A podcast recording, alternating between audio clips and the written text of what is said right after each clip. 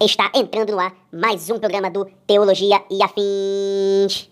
Fala aí, meninos, fala aí, meninas. Aqui quem fala é o Diego Custódio e está começando hoje mais um episódio do nosso podcast Teologia e Afins. E hoje nós temos convidado especial. É o meu amigão Ederson, meu brother, é meu brother de infância, meus amigos. É isso aí. E eu convidei ele hoje para falar de um tema muito sugestivo, de algo que pode ser que alguém esteja vivendo ou já viveu, esteja passando alguma crise por conta disso, seja lá o que for. Hoje um tema muito bacana para você que trabalha com jovens, você que é jovem. O tema de hoje é o jovem no ministério. Cara, é um, um, um tema muito bacana e nada melhor do que convidar esse meu brother que já está comigo já já fomos assim, adentramos dentro do ministério eclesiástico juntos e já lideramos o departamento de missões junto na igreja. Meu amigo Ederson, fala aí comigo, meu companheiro, como é que você tá, cara? Seja bem-vindo ao podcast.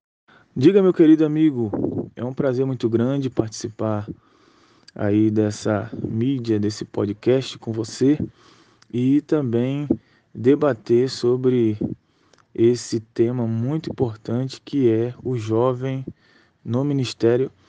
E eu estou muito afim, muito disposto aí para conversar junto com você e de repente sanar alguma dúvida de alguém que esteja entrando ou desejando entrar nessa é, linha do ministério na juventude. Da hora, Edson. Eu quero dizer que é uma honra para mim, cara, estar tá aqui com você. O Edson, para quem não sabe, é um amigo meu de infância. Crescemos juntos, estudamos juntos, congregamos juntos, trabalhamos no ministério juntos, até que chegou mulheres em nossas vidas, né? E cada um casou, né, Edson? E cada um foi pro seu lugar. O Edson, que bacana. O Edson agora está morando na Bahia, eu estou morando em São Paulo e nós somos cariocas, né? Ele casou com a baiana, foi para Bahia, eu casei com a paulistana e vim para São Paulo. Que coisa louca. O Edson, então vamos lá, cara. Vamos bater um papo aqui sobre o jovem no ministério. É um assunto muito bacana, muito legal. É, inclusive eu e você também, né? Nós iniciamos o ministério é, muito jovem, já estávamos exercendo alguns cargos eclesiásticos dentro da igreja, algumas responsabilidades. Existem controvérsias, né, sobre o jovem ele já está à frente de um, de um departamento ou de um ministério, enfim, tem algum tipo de responsabilidade na igreja. Uns dizem que o jovem ele precisa ter um compromisso é, desde cedo, na casa do Senhor, né? sempre aquele slogan. E também tem aqueles que acham que tudo tem, tem o seu tempo, que o jovem tem que curtir a juventude, deixa esse negócio para os mais velhos, enfim. Mas antes da gente entrar sobre esse assunto, Edson, quero saber de você, cara. Eu, eu sei, eu conheço a tua história, a gente andou junto, é, mas o público aí quer saber. Me conta um pouco sobre a tua vida na fé, é, como que foi a tua criação, é, nos caminhos do Senhor, na casa do Senhor, e também contar um pouco sobre a tua vida ministerial até o dia de hoje. O que, que você fez, o que, que você exerceu, como é que foi é, essa, essa vocação de Deus na sua vida, quando você entendeu que Deus estava te chamando, e compartilhar um pouco aí da, da tua vida ministerial, da tua vida pessoal de fé com a galera. É verdade, cara. A gente já viveu muita coisa junto, muito bom.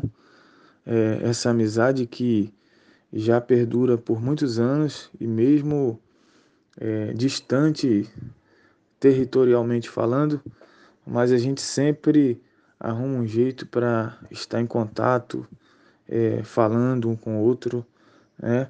para que a amizade não se perca no tempo nem na distância. Mas falando sobre o, o tema e sobre essa questão que você me fez, é, a minha criação ela foi uma criação, eu posso dizer que muito boa nessa parte da influência para o ministério, para as coisas de Deus, porque sempre vi em minha mãe, sempre me influenciou de uma forma muito grande ela sempre me levando para os trabalhos na igreja, para o, o grupo das crianças, e isso tudo foi é, me movendo, me incentivando a estar na presença do Senhor. Mas é, quando cheguei na adolescência, com uns 14 ou 15 anos, eu fiquei um pouco é, frio, acho que normal da idade de transição, mas continuei é, firme, não me desviei da presença do Senhor, graças a Deus. E você, Diego, também foi uma influência para a minha vida, porque a partir do momento em que eu vou para a igreja onde você está fazendo parte naquela época, eu descobri coisas que eu não sabia, que eu não, que eu não tinha vivido antes. E dali é, eu passei a me envolver muito mais com o ministério, com a obra de Deus e com as coisas de Deus. Já fiz muitas coisas na igreja, na obra do Senhor. Já liderei é, juventude, já fui professor de escola dominical, já fui é, dirigente de culto de libertação, já dirigi igreja e hoje parece que, parece não, tenho certeza, Deus sempre traçou isso para mim.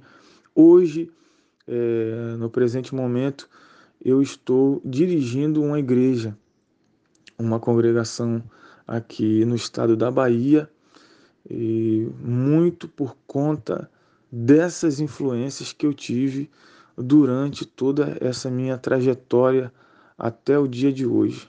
Mas é, tem sido bênção.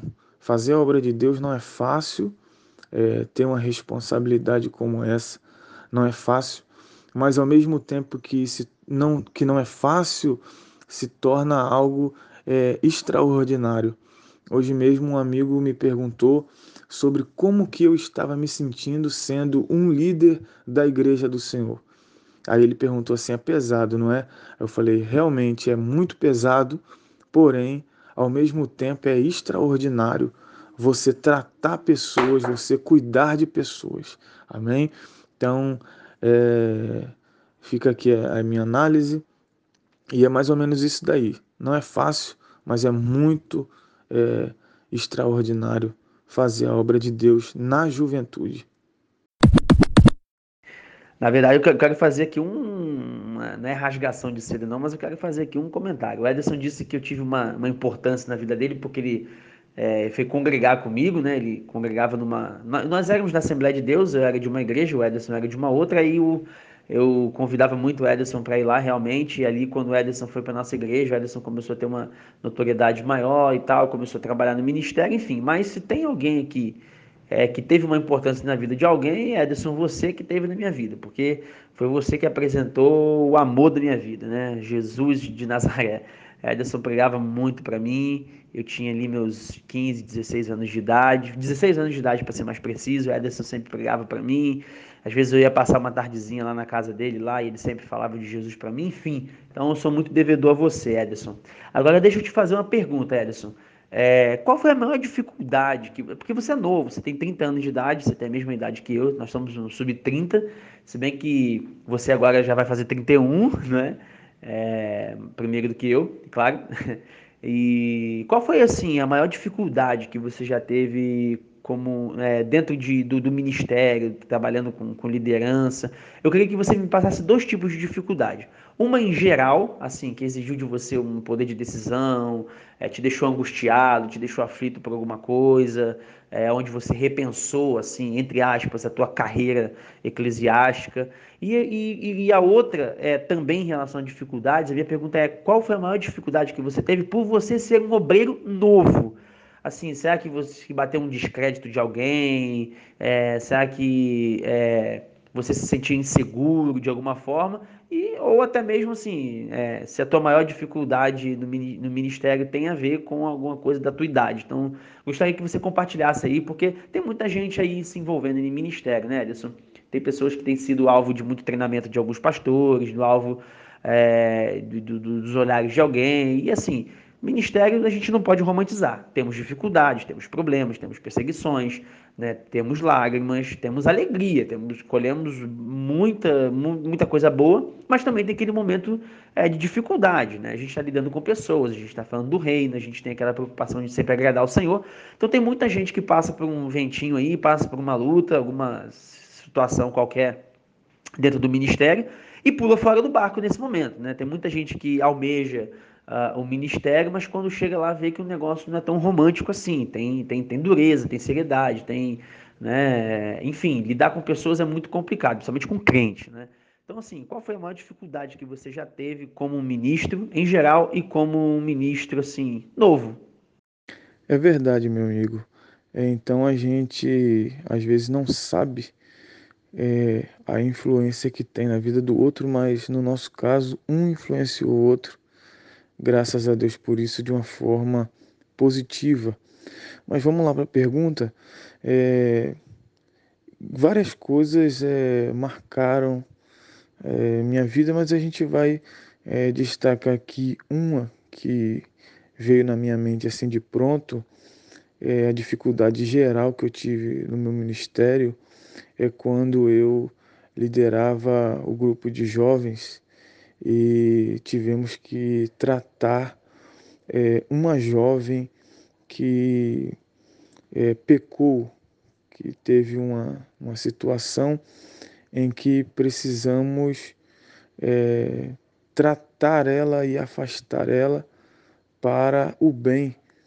Até hoje eu me lembro que ela, ao conversar comigo, ela chorava e o meu coração também chorava. Eu não poderia chorar, me deu até vontade, mas não chorei porque estava a aconselhando. Então eu creio que essa parte é, do aconselhamento, do tratamento, é uma dificuldade que todo jovem que deseja passar pelo ministério vai passar. E no sentido pessoal, é, creio que por eu ser jovem, eu já vivi muito descrédito por muita gente. Muita gente já me olhou assim e falou assim: esse daí é isso que ele está dizendo. Então, é, tem essas partes, muito ciúme por você ser muito novo e você exercer uma função que muitas das vezes pessoas mais velhas de idade é, lutaram anos a fio para chegar e você já com pouca idade já conseguiu chegar, chegar lá. Então isso é, faz com que as pessoas tenham um certo ciúme de você e outras é, tirem o crédito de você, não confiem em você. Mas é um conselho que damos ao jovem que quer é, entrar nessa carreira ministerial é que a primeira coisa que ele deve ter é a consciência e a certeza da chamada dele, porque sem isso ele não consegue permanecer é, naquilo que ele pretende seguir. Ederson, antes da gente continuar aqui seguindo com as perguntas em relação ao tema de hoje, é, só tira uma dúvida minha. Você falou sobre uma situação onde você lidou com uma jovem, né? E por causa de uma questão de pecado, ela teve que ser afastada, né? Eclesiasticamente, ela sofreu uma, é, uma disciplina, não é? E que naquele momento você ficou muito triste pela situação dela, mas você não, não deixou é, vamos dizer assim, se envolver nesse sentimento porque você estava ali para discipliná-la. Existe alguma questão assim da liderança não se envolver é, com, com a pessoa, assim, é, eu estou tentando reformular uma pergunta para que você me entenda bem. O que impede, no caso de uma liderança, ele se sentir triste, chorar diante da, da, dessa questão? Porque eu realmente não entendi né? Você teve uma, uma situação de, de pecado, todo mundo peca hoje em dia, e até te faço uma pergunta também dentro dela. Qual é o pecado que é passivo de disciplina e qual é o pecado que a gente pode não disciplinar? Né? E segundo, por que, que a gente não pode. Por, o que, que te impediu de você chorar ali com, com ela diante de uma situação de pecado dela? Eu acho que não tem nenhum problema em, em você se é, envolver com o problema da pessoa é, no sentido de, de compaixão, porque a Bíblia diz que nós devemos chorar com os que choram. O fato de eu não ter chorado foi numa parte até para no lado motivacional, para que ela não se sentisse pior do que ela já estava sentindo, entendeu? Então quis manter ali, vamos dizer, é, a, aquele momento para que ela não viesse a ficar mais para baixo ainda. Passei força para ela, disse que Deus ia fazer a obra, disse que Deus a levantaria ainda, é, ainda, é, ainda faria muitas coisas na vida dela. Então, é, basicamente foi isso, mas é, praticamente assim eu não vejo nenhum problema nesse sentido. E sobre a outra pergunta, sobre qual pecado era passivo de disciplina ou não, eu creio que o pecado que é, é passivo de disciplina são aqueles pecados que estão é, relacionados é, ao escândalo da igreja do Senhor, é, aqueles pecados que são é, causados por desvio de caráter, né? porque se a gente for disciplinar é, todo tipo de pecado ou todo pecado, a gente vai viver em disciplina, porque a gente peca todos os dias. Mas existe o pecado que eu peco por errar o alvo, tá? porque eu sou imperfeito, e existe o pecado que eu peco porque eu quero, porque eu sou negligente, porque eu sou iníquo. Então, eu acho que se resume nisso daí. O pecado que eu faço errando o alvo, né? que às vezes eu falo uma palavra que não, não agradou e tal, chateio alguém, pequei né? Às vezes é, faço qualquer outra coisa e, e erro. Isso daí.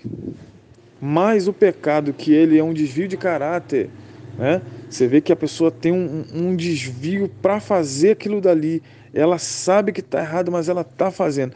Esse pecado aí é o pecado que é, a gente precisa é, tratar para que a pessoa possa é, permanecer é, na presença do Senhor, ajudar né, a pessoa a permanecer é, na presença do Senhor.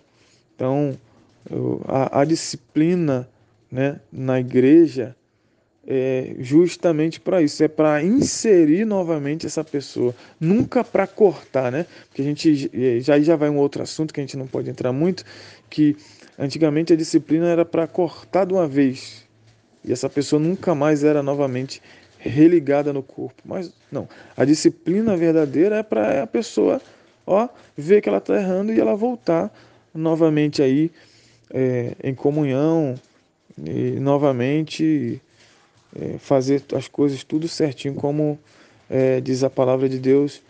Espera aí ter é, respondido a pergunta e também é, elucidado muitas dúvidas, tá? Aí na, na mente de muita gente. Tá, tá bom. Agora eu consegui te compreender é, bem porque você explicou melhor, né? E você falou um negócio bem interessante. A disciplina ela deve existir, né? Mas assim, com o intuito sempre da restauração. E acho que é uma visão bacana que a gente, como, como jovens ministros, a gente precisa trazer. Por quê? A gente sabe que tanto numa criação social normal, fora da igreja, quanto também dentro da igreja, antigamente sempre houve uma, uma, uma, uma criação muito rígida, né? Existe até aquelas frases do, do, das pessoas que têm mais ou menos a idade dos nossos pais, né? Que diz assim, ah, nós fomos criados desse jeito e não morremos, né? Então, todo mundo foi criado com muita rigidez, mas hoje também reproduz uma rigidez. E assim a gente vai reproduzindo. infelizmente, nossos antepassados ministeriais, principalmente dentro é, de determinadas é, denominações eram rígidos. Então, uma ovelha pecava, né? o camarada descia o, cajado, vamos dizer assim, no linguajar é, pentecostal, né? É, era uma disciplina que visava mais é, a mostra do poder do líder, né? Muitas vezes moralistas, do que propriamente na restauração da vida do irmão. E isso a gente sabe que, que não é bíblico. Né? 1 Coríntios capítulo 5 fala de restauração, ou, ou melhor, 1 Coríntios capítulo 5 fala de uma disciplina eclesiástica que Paulo coloca na igreja, mas em 2 Coríntios 5 também fala que, que essa disciplina visa a restauração da vida do irmão. E o irmão que é arrependido, ele precisa estar na comunhão com o corpo, né? Então, assim, é uma, é uma, uma coisa bacana que a gente precisa trazer, porque hoje em dia uh, nós catalogamos pecados, né, Edson? É, é necessário a gente falar isso aqui, é, a gente consegue disciplinar o cara que adulterou, o jovenzinho que fornicou, a gente disciplina esses pecados que aparecem, mas tem um monte de gente aí com vaidade, com, com soberba, é, com raiz de amargura contra outro irmão que está vivendo, ministrando normalmente, e isso não é passivo de disciplina, né? Infelizmente. É, eu vou para uma, uma, próxima pergunta com você, Ederson. Se você quiser voltar e comentar sobre esse meu comentário aqui, fica à vontade, beleza? Mas eu vou, vou seguir aqui agora para fazer um, uma, uma outra pergunta para você. Ederson, a gente está falando aqui, é, quando a gente começa novo no ministério, nós temos né, erros. Né? Eu cometi erros. Uh, conheço o pastor, uma vez eu conversando com um pastor presbiteriano, tipo, cara, 40 anos de ministério, e ele comentou assim, que a primeira igreja que ele pastoreou, ele cometeu alguns erros. Eu te pergunto, já cometeu algum erro ministerial?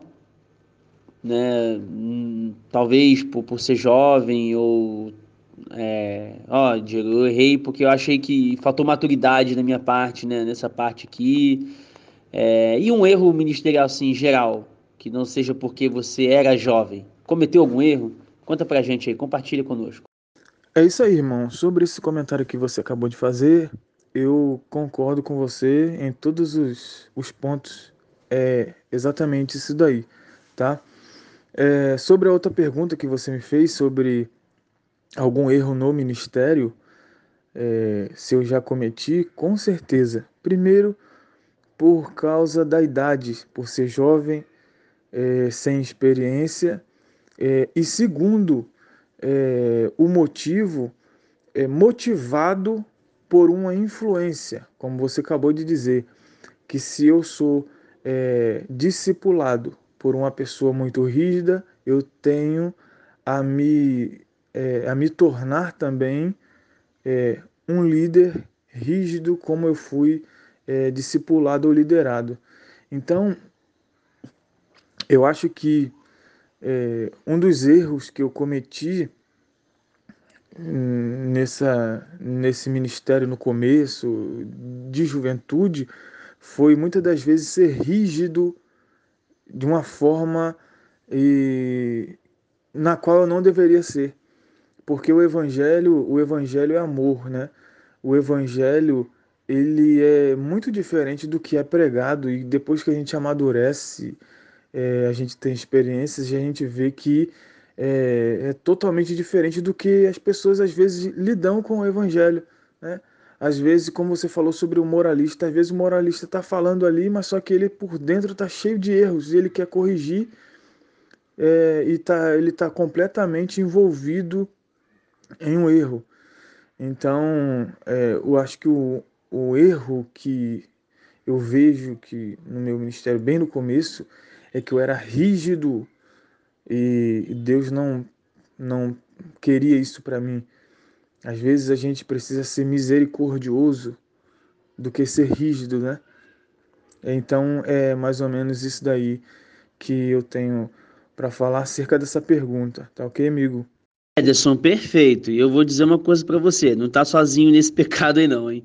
Porque eu também já fui líder é, muito novo e cometi este grande erro de ser rígido com as pessoas. Quando a gente entende é, a misericórdia de Deus, a gente já começa a tratar de uma forma diferente. É aquilo, né, Ederson? A gente reter o que é bom e o que não é legal, a gente joga dentro daquele bolsinho furado, né? Mas é isso aí, Edson. Eu quero te fazer duas perguntas para a gente encerrar o nosso podcast aqui, que tá um papo muito bom com você. Tá, tá muito legal, tô curtindo pra caramba. Espero que todo mundo é, curta legal aí. Olha, você não precisa esperar nem o podcast acabar para você pegar e, por exemplo, se você estiver ouvindo pelo YouTube, já dá o seu joinha aí, curte aí, compartilha, se inscreve para você ser o primeiro a receber pelo YouTube. E se você está assistindo pelo podcast, não deixe de compartilhar com seus amigos, não, beleza? Duas perguntinhas para a gente encerrar, Ederson. Em primeiro lugar, se começou novo, tem visibilidade, né? Então, e aí? Como que você lidou com a visibilidade? É, bateu vaidade?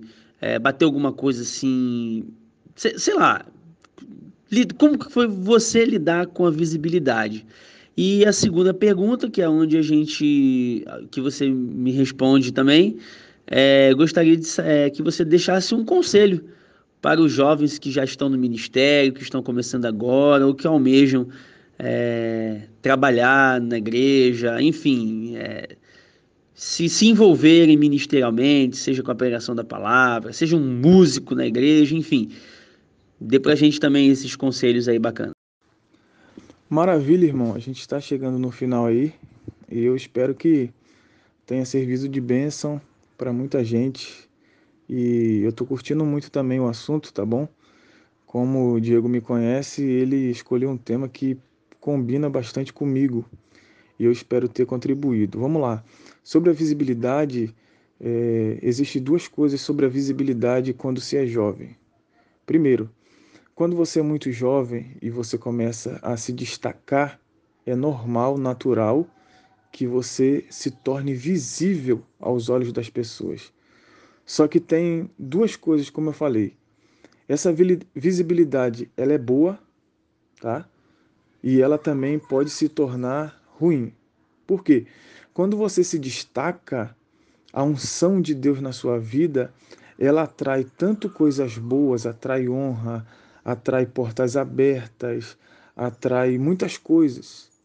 E assim que como ela traz coisas boas, ela também traz é, coisas ruins se você não tomar cuidado. Porque com essas coisas boas podem vir a vaidade, a soberba, a ganância.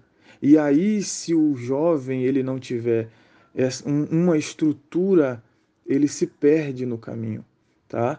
Então, é, eu sempre lidei com a visibilidade com muita responsabilidade. Graças a Deus eu sempre trabalhei em mim e sempre trabalho que todas as vezes que eu faço uma coisa, eu vi que foi legal, que foi bom, que teve um destaque, eu sempre procuro mandar a glória para Deus, porque a gente pode ficar alegre, mas o que o jovem ele nunca pode esquecer é que ele, ele, não, ele nunca pode tomar a glória para si, porque quando a gente começa a pegar glória para a gente, a gente começa a entrar por um caminho muito terrível, muito ruim. E o conselho que eu dou ao jovem que está iniciando ou querendo iniciar é que sempre se mantenha é, humilde, sempre se mantenha é, lúcido, porque o ministério muitas das vezes ele ilude a pessoa, tá? Ele ilude, ele tem esse, é, às vezes, o, o vislumbre, e se o jovem não tiver a base, ele fica, é, ele fica vislumbrado e daqui a pouco ele não está com o pé na terra, ele não tem pé no chão, ele só fica só voando, flutuando num, num mundo que não existe, tá? Então, esse aí é o conselho que eu deixo. É, seja usado por Deus, sirva ao Senhor, Deixa Deus trabalhar em sua vida. É, a Bíblia diz que aquele que deseja o episcopado, né, excelente obra deseja. Então a obra é excelente, mas também tem os seus desafios, tem também as suas dificuldades. Como o amigo Diego falou aí, é, num, numa conversa um pouquinho mais atrás, que é, o evangelho não é mar de rosas, tá? Não é mar de rosa. Então, por isso que precisamos sempre ter muito cuidado. E esses papos, essas conversas sobre o ministério, é muito bom que elucida a mente de muita gente, porque quando se entra, você não tem aquela percepção de como é, mas quando você tem pessoas para conversar, para você ouvir sobre aquilo dali que pessoas já passaram, fica muito mais interessante. Então eu queria deixar essa palavra, é, é, para, o, para o jovem, para os jovens, e que Deus possa abençoar a cada um através desse podcast, tá bom? Deus abençoe. Meu amigo Diego, um grande abraço. Qualquer coisa, conte comigo. Me chame de novo para o seu podcast que eu gostei muito, tá bom? Um abraço, Deus abençoe a todos. Ederson, não há nada mais a acrescentar, tá? Foi muito bom aí, tudo que você falou. É verdade, principalmente essa questão ilusória. Tem gente que vai de uma forma com um pensamento bem romântico em relação ao ministério, né? Mas eu tenho certeza que tudo que você trouxe aqui elucidou bastante, tirou a dúvida é, da galera que está acompanhando a gente. Eu tenho certeza que vai ser uma benção. Ederson, muito obrigado pela tua participação, tá? Creio que essa possa ser a primeira de muitas participações aí. Obrigado, porque quando eu fiz o convite para o Ederson, ele aceitou de prontidão. E tenho certeza que muitas pessoas serão abençoadas. Cara, Deus abençoe você, Ederson. É isso aí, pessoal. Aqui fica mais um podcast. Lembrando que nós estamos na plataforma do YouTube, nós estamos com o canal lá, podcast, estamos, nós também estamos no Facebook, no Instagram.